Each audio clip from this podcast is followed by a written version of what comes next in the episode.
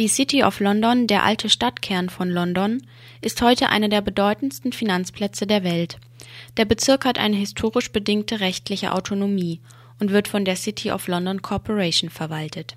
In der City sind alle Größen der Finanzwelt vertreten. Die dort ansässigen Finanzkonzerne genießen sogar Wahlrechte. Und sie umgeben sich mit einem Heer von Lobbyisten, die stetig daran arbeiten, die Deregulierung des Finanzsektors zu verteidigen und voranzutreiben. Inmitten der Euro- und Bankenkrise hat das Londoner Bureau of Investigative Journalism nun die Ergebnisse einer viermonatigen Recherche zur Finanzlobby veröffentlicht. Dazu sprachen wir mit Nick Mathiasen, einem an der Recherche beteiligten Reporter. Er fasst die Ergebnisse zusammen. Es ist weithin anerkannt, dass Industrieunternehmen großen Einfluss auf Regierungen und Politik im Allgemeinen nehmen. Aber ich denke, das, was wir bei unserem Institut für investigativen Journalismus zutage gebracht haben, ist das enorme Ausmaß und die Größe der Lobby des Finanzdienstleistungssektors in Großbritannien. Und wir haben nicht nur ermitteln können, dass die Finanzlobby im letzten Jahr 93 Millionen Pfund für die Einflussnahme auf die Politik verwendet hat. Das entspricht knapp 118 Millionen Euro. Also Sondern dass sie damit auch einige politische Erfolge erzielen konnte. Dazu gehören etwa die drastische Senkung von Unternehmenssteuern und insbesondere von Steuern auf Bankgeschäfte im Ausland. Ab 2014 soll die Unternehmenssteuer nur noch 24 Prozent betragen und damit zu den niedrigsten der westlichen Industrienationen gehören. Zudem werden ausländische Bankgeschäfte nicht wie üblich doppelt, also zusätzlich im Heimatland des Unternehmens, besteuert. We've also shown how a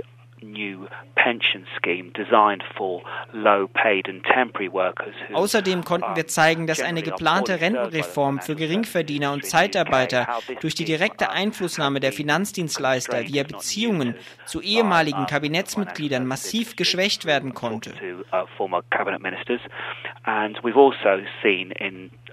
Und uns liegen auch Dokumente vor, die belegen, wie Pläne für eine übergreifende Regulierungsbehörde für Unternehmen durch Lobbyanstrengungen von Industrievertretern und der Verwaltung der City of London zunichte gemacht wurden.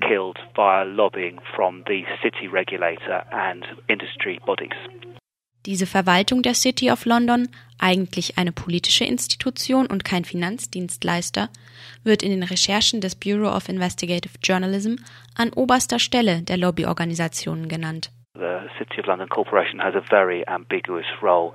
It is part local authority, part property investor, and part cheerleader for the Die City of London Corporation hat eine sehr fragwürdige Rolle in diesem Kontext.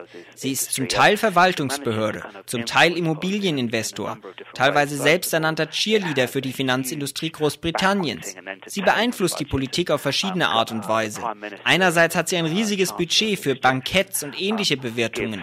Ein Anlass sind die Reden des Premierministers und des Finanzministers jedes Jahr vor der City of London Corporation, den sogenannten Stadtvätern, die eine verfassungsgemäße Sonderrolle im Vereinigten Königreich haben. Neben solchen festlichen Einladungen verfügt die Corporation über eine Abteilung mit sechs parlamentarischen Juristen, die jedes Gesetzesvorhaben gründlich durcharbeiten. Und zusätzlich haben sie noch eine gut ausgestattete Forschungseinrichtung, deren Aufgabe es ist, für die bestmögliche Gesetzgebung für den Finanzdienstleistersektor in Großbritannien und in Europa zu sorgen. regulatory environment for financial services in not just the UK but in Europe as well.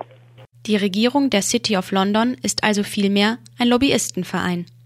Wieso sie diese Rolle einnimmt, lässt sich leicht erklären.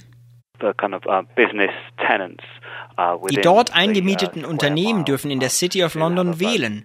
Sie wählen die dortigen Stadträte und im Grunde heißt das, dass Banker Banker wählen, die dann den Londoner Finanzplatz regieren. Und versuchen, die Politik für diesen Maß zu schneidern. Wie die Einflussnahme geschieht, beschreibt Nick vom investigativen Journalismusbüro folgendermaßen. Teilweise rufen Firmenchefs einfach direkt bei Regierungsmitgliedern an. Aber was es regelmäßig gibt, sind persönliche Treffen von Lobbyisten mit Ministern oder deren Beratern. Lobby- und PR-Organisationen haben außerdem riesige Recherchemöglichkeiten und Ressourcen, wenn es darum geht, auf obskure und komplexe Gesetzesvorhaben zu reagieren. Und dadurch haben sie einen großen Vorteil gegenüber anderen Interessensgruppen in diesem Sektor.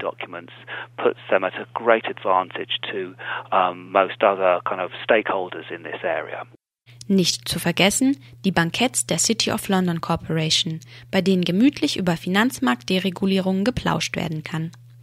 Häufig sind Informationen über Lobbytätigkeiten aber nicht leicht zugänglich. In den USA gibt es ein offizielles Lobbyistenregister. In der EU gibt es so etwas nicht. Die Daten des Bureau of Investigative Journalism beruhen daher teilweise auch auf Schätzungen. Reasonably um, detailed work that wir mussten relativ tiefgehende Recherchen betreiben, um das Ausmaß der Finanzlobby zu ergründen. Wir haben das einerseits durch direkte telefonische Anfragen bei den relevanten Organisationen gemacht und andererseits haben wir Freedom of Information Requests genutzt. Dies sind Anfragen, die auf den im Gesetz für Informationsfreiheit festgelegten Auskunftsrechten über Daten öffentlicher Behörden beruhen. But it was a it took four months for us to go through uh, nearly 150 organizations and try and get them to be Aber es waren immerhin vier Monate nötig, um die Daten von fast 150 Organisationen zu bekommen und dabei möglichst präzise Angaben, um dann unsere Gesamtschätzung machen zu können. In manchen Fällen waren die Organisationen sehr entgegenkommend. In anderen Fällen mussten wir auf eben solche Freedom of Information Anfragen zurückgreifen und häufig nachfragen und nachforschen, um wirklich korrekte Daten für unsere Studie zu erhalten.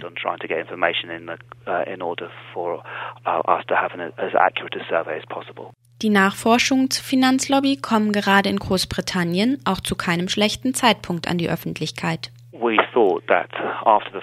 Wir dachten, dass es nach der Finanzkrise, während nun in Großbritannien und in Europa nach Antworten und Lösungen auf die Krise gesucht wird, es besonders wichtig sei, genau zu wissen, wer zu dieser Debatte beiträgt. Die Idee für das Projekt hatten wir Ende letzten Jahres. Es hat sich jetzt ein wenig verzögert, aber eigentlich ist das Timing gerade genau richtig für unsere Veröffentlichungen, inmitten des aktuellen Libor-Barclay-Skandals. Ende Juni dieses Jahres wurde bekannt, dass die Barclays Bank jahrelang den Libor-Zins, das ist der Referenzzinssatz für den Interbankenhandel, manipuliert hat, um Handelsgewinne zu erzielen. Die Leute wollen endlich Veränderungen im Finanzsektor sehen und so kann unsere Recherche hoffentlich dazu beitragen, dass man sich bewusst wird, wer auch in der aktuellen kritischen Situation die Reaktion der Politik bestimmt. Und wer sich davon ein eigenes Bild machen möchte, der kann die Recherchen und Analysen davon nachlesen auf den Seiten des Bureau of Investigative Journalism unter thebureauinvestigates.com.